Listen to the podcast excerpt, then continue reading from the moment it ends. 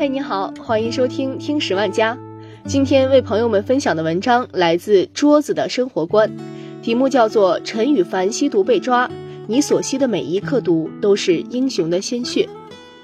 昨天一早就看到微博上的一则消息，陈羽凡因吸毒、非法持有毒品而被带走调查。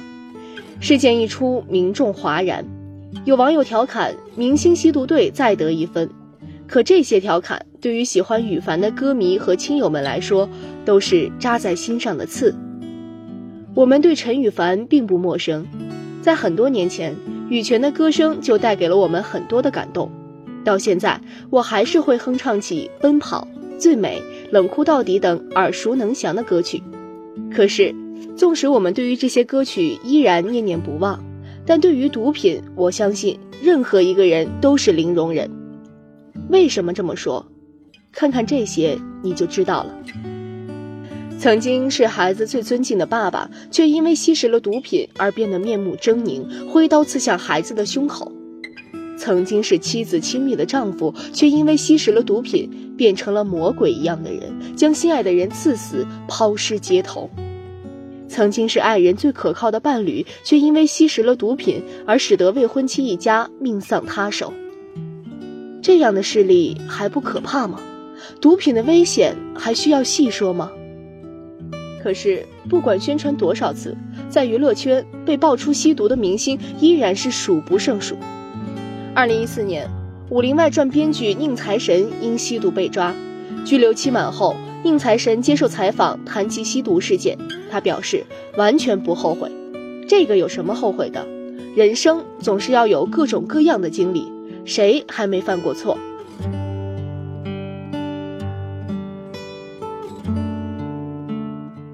二零一六年二月，饰演过《封神榜》妲己的傅艺伟因吸毒被抓。据称，傅艺伟零九年开始就在吸食毒品，曾经在上节目的时候都出现过语无伦次的状态。二零一四年，台湾演员柯震东因吸毒被抓，被抓后，柯震东声泪俱下的召开了记者招待会。向观众道歉，但此后他的星途再也没有灿烂起来。二零一四年，歌手李代沫因吸毒被抓，他称：“工作忙起来，吸食毒品能让我精神，我就碰了。”他们全部都有理由，说的多么轻描淡写。如果说人生遇到一点困难就要靠吸毒这种堕落的方式来排解，那是不是人人都要去吸毒？所有的理由都是借口。归根结底，是他们无法战胜自己的私欲，是他们本身就是堕落消极的人。身为公众人物，没有给粉丝带来好的引导作用，反而碰上了最不该碰的毒品，实在是让人气愤不已。事发后，粉丝洗地的态度更是让人叹为观止，仿佛公众是在迫害他们的偶像，而他们，而他们可怜的偶像，就是一朵纯洁的白莲花。如果让那些吸毒艺人付出，那那些缉毒警察呢？要让他们白白的流血牺牲吗？那些为家国安宁做出牺牲的人，他们的生命比不上你爱豆的前程吗？诚然，这些人为我们创造过许多难以忘记的艺术作品，也塑造过许多让我们感动的角色，但这并不意味着我们能容忍他们做出吸毒、违法等恶行。我始终记得一句话：哪有什么岁月静好，只不过是有人在替你负重前行。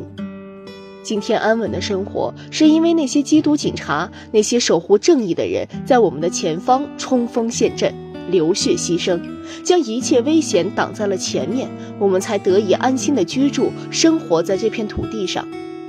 近日，柯震东在社交媒体上借用《灌篮高手》中的一句话：“我好想打篮球。”来表明自己好想拍戏的想法，被网友怼回去。牺牲的缉毒警察也好想活过来。是的，如果对于明星吸毒还能容忍，谁又为那些牺牲的缉毒警察的生命而负责呢？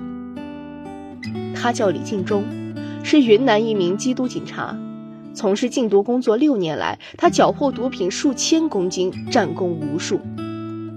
二零一六年十一月四号。禁毒大队准备对一起特大贩毒案进行收网，三十二岁的李进忠一如往常一样奔往最前线，家中的妻子还等着他回家泡上一壶他最喜欢的普洱。可是李进忠再也没有回来过。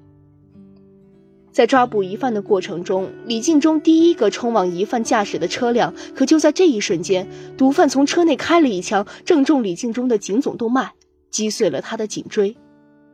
没有丝毫犹豫，李进忠再次冲向车后门，擒住毒贩，挡住了毒贩的视线和子弹，为身后的战友争取了时间。毒贩被抓住了，案子破获了，但李进忠永远失去了生命。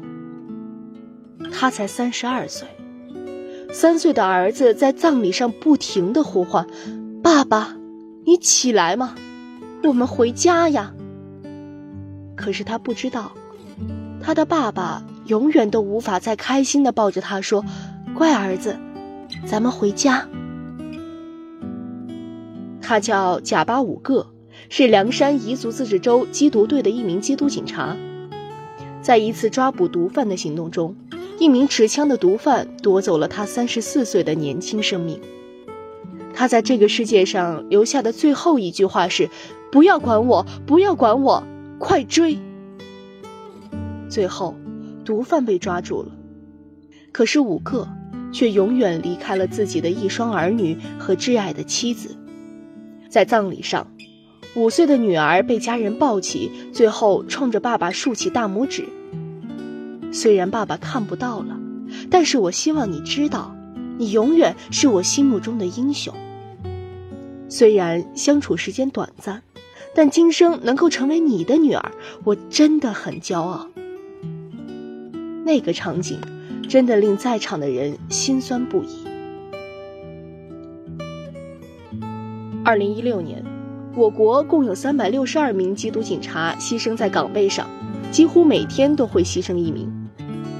死亡禁毒民警平均年龄四十一岁，其中最小的十八岁，最大的六十八岁。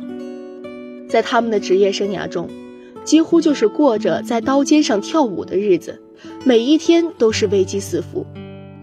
我们无法想象那些穷凶极恶的毒贩会做出什么样的事情来。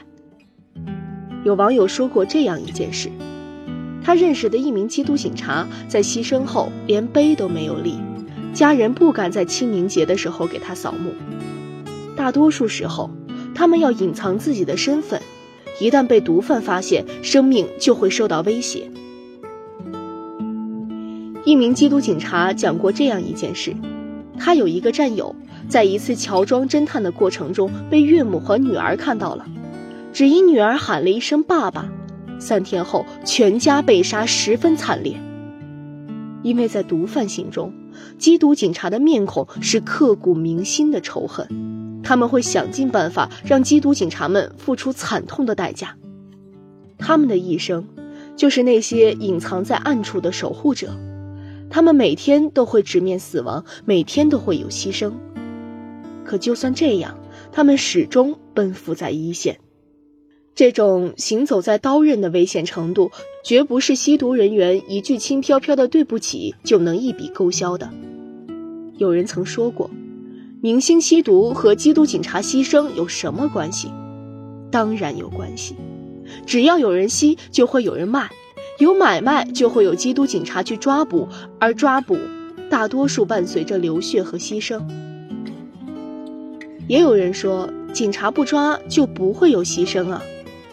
可是他们如果不去抓，就会有越来越多人把毒品当做一个寻常的东西。我们的生活也会慢慢被毒品充斥，所以，我们有什么理由去替这些牺牲的缉毒警察选择原谅？我们除了抵制这些吸毒的明星之外，没有别的方式，因为你们对千万缉毒警察的牺牲置若罔闻，给无数粉丝树立了一个最坏的榜样。有一句话说得很好。你之所以触碰不到黑暗，是因为有人在黎明前替你挡住了黑暗。当粉丝为喜欢的明星洗地，说让公众再给他们一次机会时，却从来没有想过，那些牺牲的缉毒警察再也没有了生还的机会。我们能容忍的最大限度，就是接受他们改过自新，成为一名普通人。可若是再回到公众视野，靠着眼泪和改过自新的说辞回来捞金，我们坚决不同意。好了，这就是今天的节目，感谢你的收听，我们下期再见。